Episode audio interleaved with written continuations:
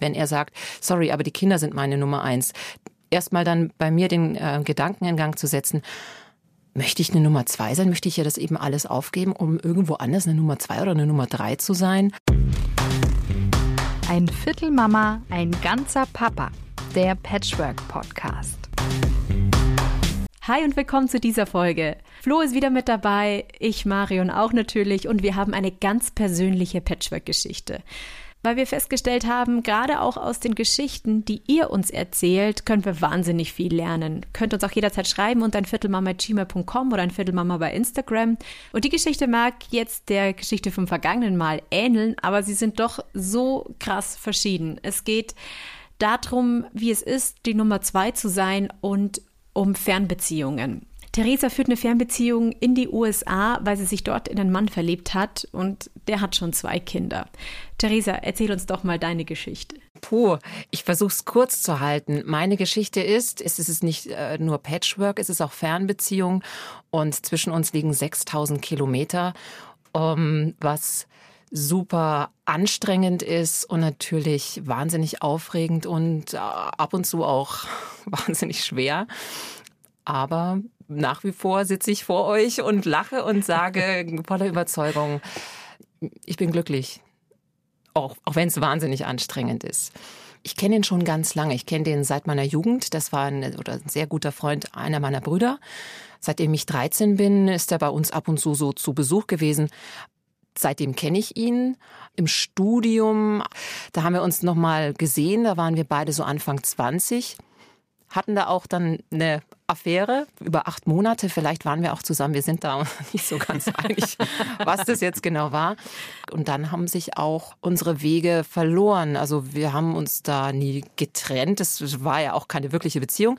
Auf jeden Fall habe ich dann erfahren, ein halbes Jahr später, Jahr später, ich weiß es nicht mehr, der hat eine Frau in Amerika kennengelernt und ist auch knallauffall äh, rübergezogen bei ihr geblieben und äh, hat dann mit der zwei Kinder bekommen. Aber wir hatten dann eigentlich 16 Jahre keinen Kontakt mehr. Und ich bin sehr viel gereist und im Jahr 2016 war ich fünf Tage in New York und dachte mir in New York, ah Mensch, da ist doch der Tobi, der wohnt doch hier irgendwo an der Ostküste. Ich schreibe ihm mal über Facebook. Und dann ist er auch spontan für einen Tag nach New York gekommen ich war total frisch verliebt in einen Österreicher zu dieser Zeit und dachte mir, das ist es. Er war in der Scheidungshölle. Es war alles wirklich ganz furchtbar. Wir haben einen Tag miteinander in Brooklyn verbracht und seitdem uns ab und zu geschrieben. Aber da war bei mir, auch bei ihm in keinster Weise der Gedanke da, hm, das könnte was werden, das ist was, das ist einfach nur eine, ein Interesse, ein Füreinander-Dasein und alle zwei Monate mal schreiben. Und dann hat sich ähm, ist so ein bisschen Dynamik reingekommen und 2018 war es dann so weit, dass wir uns oft geschrieben haben und er meinte, komm noch mal wieder zu Besuch.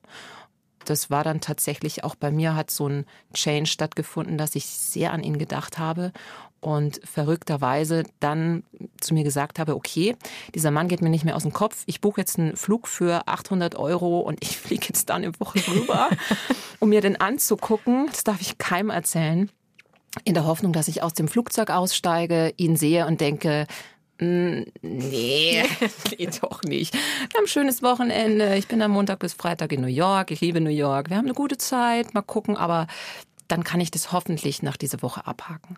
Dem war aber nicht so. Das war der Beginn von allem. Ich meine, er hat zwei Kinder. Mhm. War das für dich von Anfang an so, wo du gedacht hast, so, äh, Warum eigentlich? Oder war das für dich kein Problem? Mm, es war natürlich ein Problem. Also es ist was Neues für mich gewesen und äh, dadurch, dass wir eine Fernbeziehung haben und uns nicht oft sehen und der Aufwand extrem groß ist, damit wir uns sehen, dass wir uns sehen können. Und der liegt am Anfang lag der allein bei mir. Ich musste rüberfliegen.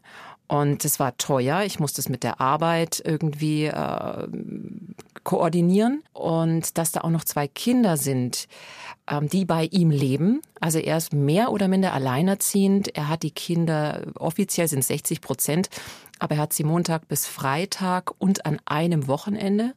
Das heißt, die Kinder sind an drei Wochenenden bei der Mutter. Theoretisch ist es nicht der Fall, weil die Kinder nicht mehr wollen. Es ist schwierig, das Verhältnis. Und es war für mich sehr schwierig, da reingeworfen zu werden, einen Platz zu finden und gleichzeitig diese Beziehung überhaupt anzugehen oder zu starten, mit mir zu kämpfen. Möchte ich diese Fernbeziehung? Möchte ich einen Mann, mit der, der zwei Kinder hat? Weil natürlich war mir von Anfang an klar, die beiden sind seine Nummer eins. Es war eine schwierige Scheidungsphase und er hat auch ganz klar gesagt am Anfang, ich will auf gar keinen Fall eine neue Beziehung. An heiraten denke ich schon mal gar nicht. Wir sind seit sechs Wochen verheiratet. Ach Quatsch, ihr habt geheiratet. Jetzt ja, herzlichen Glückwunsch. um, ähm, und es war ein ganz, ganz schwerer Kampf für mich. Ist es auch immer noch, weil wissen, dass diese beiden Kinder sein, sein, äh, die ganz große Liebe ist, diese, diese Verbundenheit, von der immer alle sprechen, die sehe ich und fühle mich schon ab und zu immer noch so als Gast. Ich bin ja auch Gast und gleichzeitig stellt sich dann bei mir natürlich die Frage, langfristig gesehen, soll ich mein Leben, meine Familie, meine Karriere hier in Deutschland aufgeben und um in einem anderen Land die Nummer zwei oder drei zu sein? Also jetzt mal ganz hart formuliert, aber letztendlich ähm, die Kinder mögen mich sehr gerne und wir sprechen wahnsinnig viel, wir machen wahnsinnig viel zusammen und reiben uns da auch ganz oft an vielen Themen, Erziehung, wo ist mein Platz?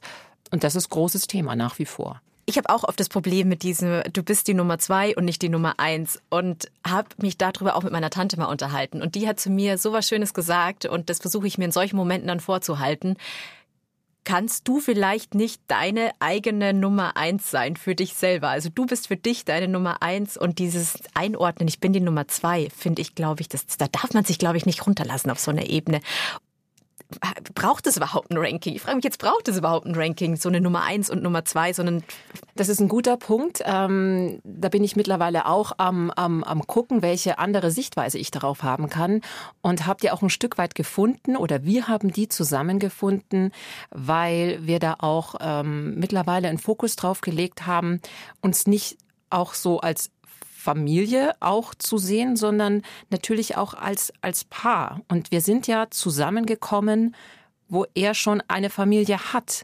Und da so diesen, diesen Fokus von, wir bauen unsere Beziehung äh, auf und wir, wir erschaffen gemeinsam was, nämlich erstmal uns beide.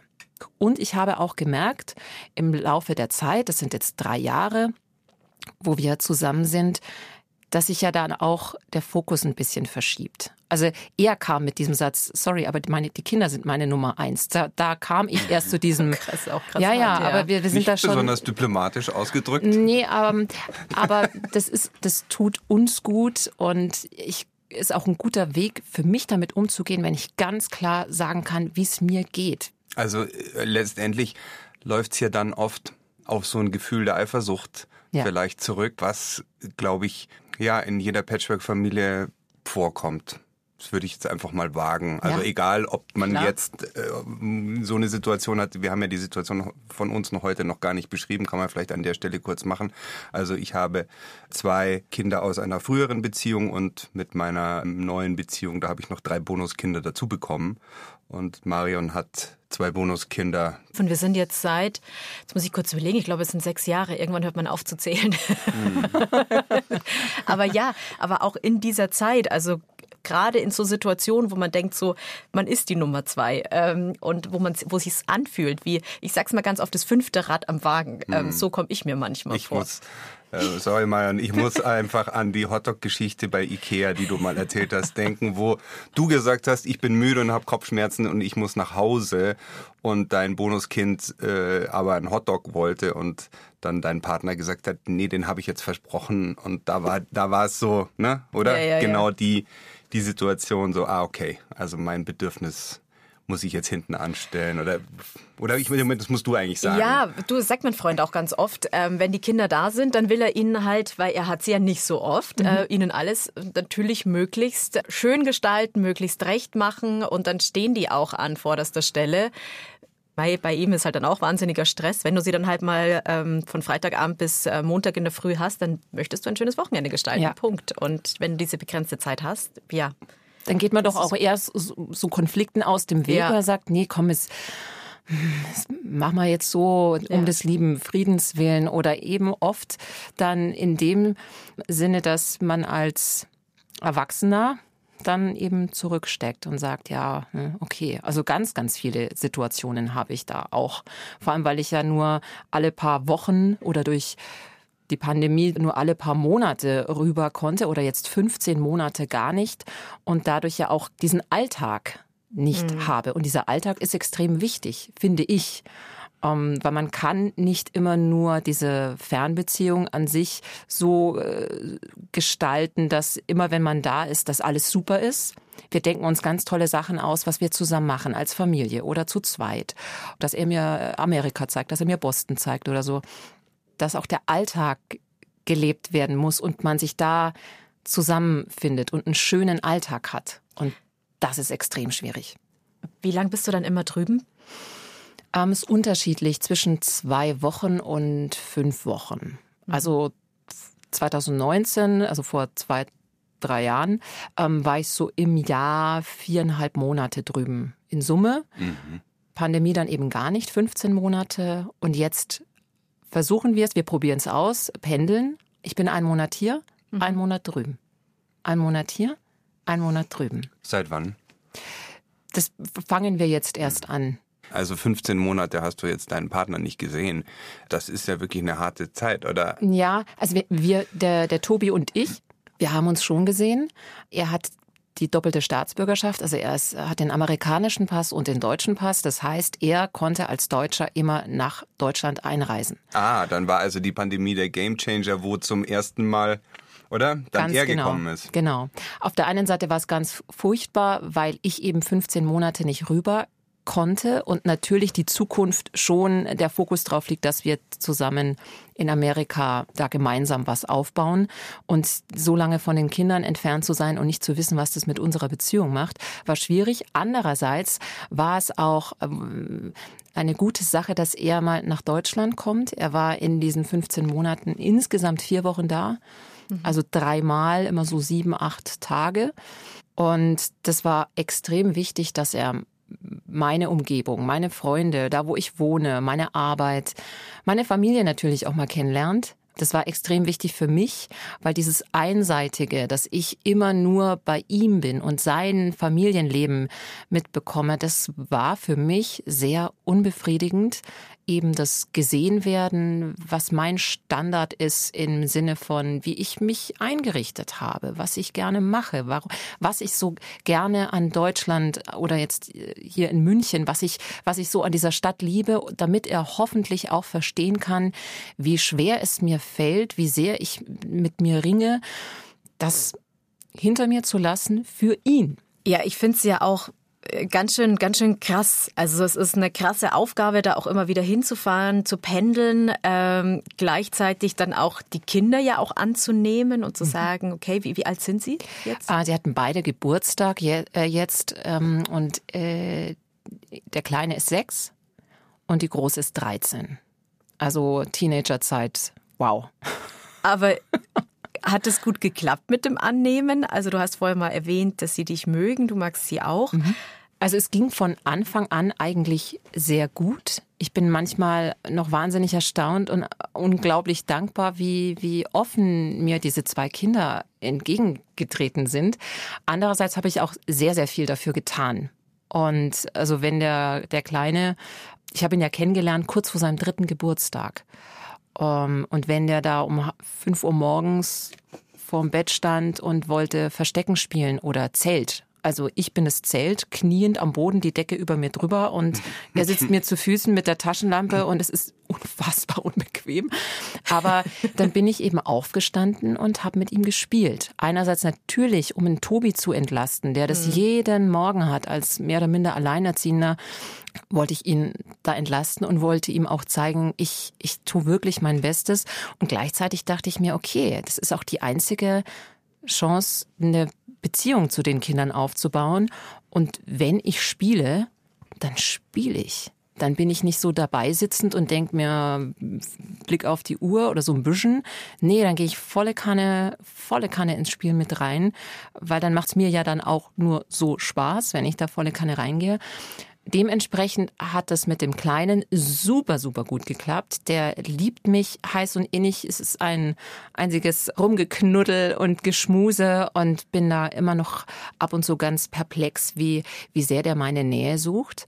Und bei ihr ähm, habe ich mich auch bemüht, aber es ist natürlich gar nicht so einfach, weil als ich sie kennengelernt habe, war sie zehn. Sie hat die äh, Scheidung und das ganze Gezeter viel, viel mehr mitbekommen. Hm. Das hat dann auch dadurch funktioniert, dass ich einfach Interesse gezeigt habe.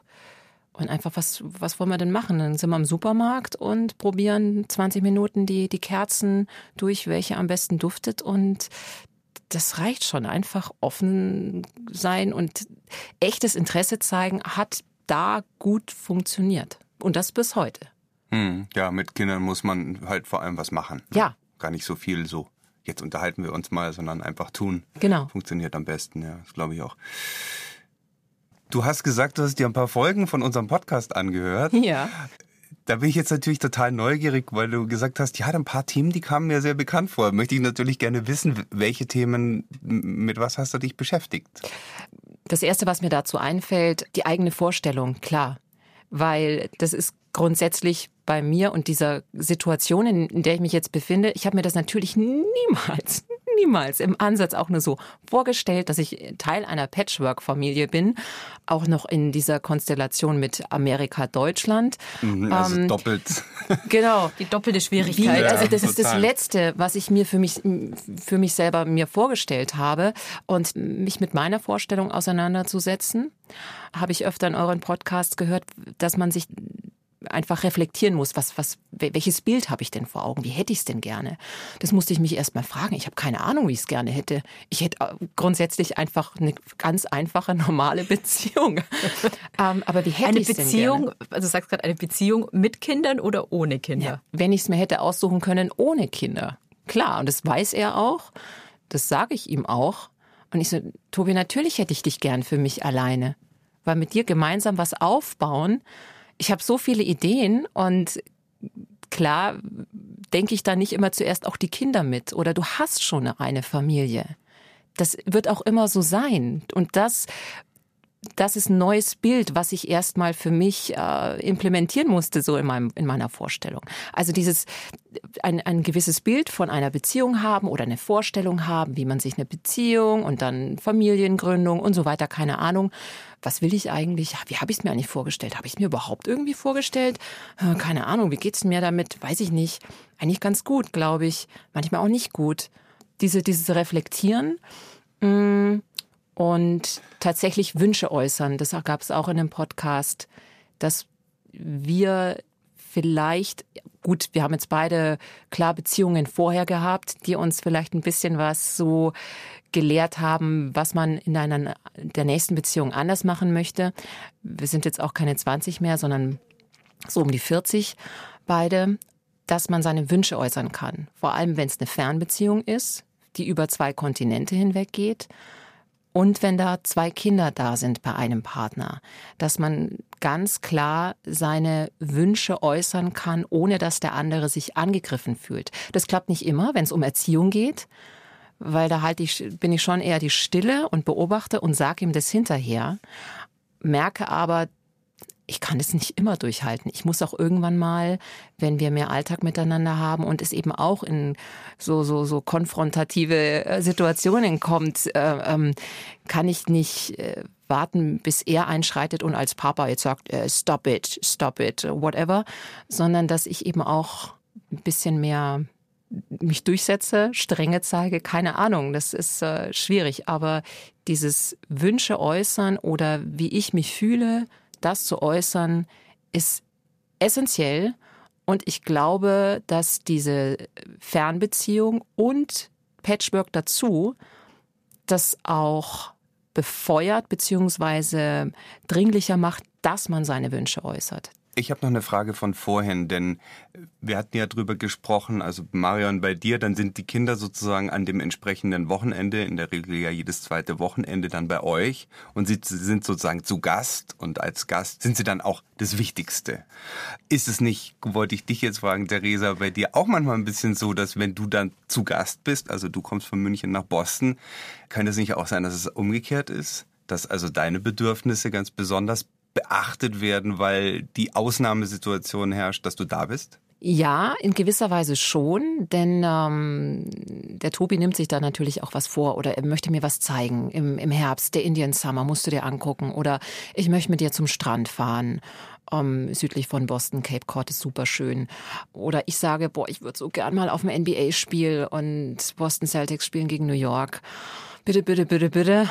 Und er sagt, ja, müssen wir mal gucken mit den Kindern und so weiter. Und er versucht es schon. Ich versuche es auch. Ja, also es ist schon besonders, wenn ich komme und gleichzeitig ist, ist auch schon sehr viel Alltag, wo ich mich dann einfach in diesen Alltag reinfinden muss, mich anpassen muss. Also ich muss mich extrem viel anpassen, das auf jeden Fall. Und das ist auch ab und zu dann schwierig, vor allem wenn es eben Marion, das hattest du mal in einem Podcast gesagt, in der Folge von euch, mit die eigene Zeit finden für mich selber. Wenn jetzt der Papa mit dem Kind was äh, zusammen macht, was mache ich denn jetzt eigentlich?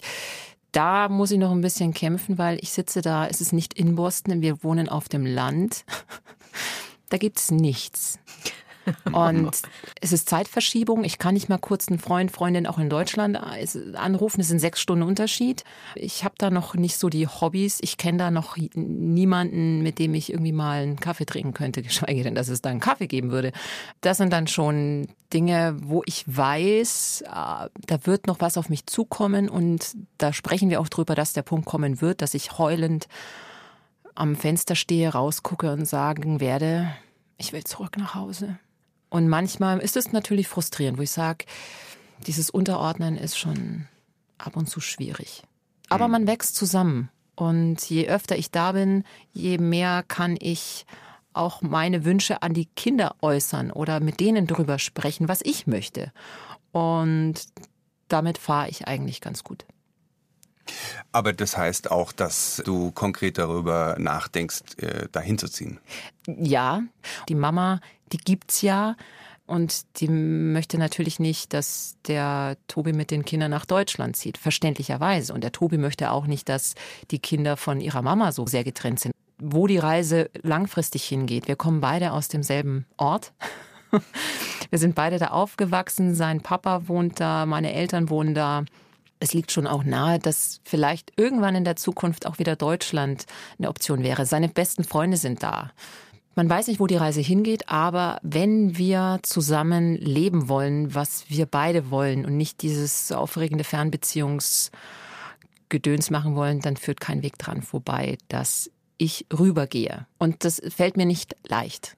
Ja, das kann ich total gut verstehen, denn wer mal in American Suburbia war, zum Beispiel einfach nur bei jemandem zu Besuch und dann haben tagsüber alle was zu tun, was weiß ich, die einen sind in der Schule, die anderen in der Arbeit und man hockt dann da alleine in diesem klimatisierten Raum mhm. und kennt niemanden und man kann auch nirgendwo hingehen zu Fuß. Dieses Gefühl kenne ich. Ich war, habe da mal äh, Leute in Texas besucht und so als Jugendlicher und habe mich wahnsinnig einsam gefühlt. Ja. Das kann ich total gut verstehen. Ja, bist du da manchmal wütend? Ne? Die Kinder verhindern ja tatsächlich, dass dein Mann zu dir nach Deutschland zieht. Ja, das ist tatsächlich also wirklich der große Punkt, wo ich ganz oft verzweifelt bin. Da bin ich auch wütend, was ich eigentlich alles aufgeben muss oder möchte und was mein Investment ist in diese Beziehung. Und er, er sitzt da und freut sich, wenn ich komme.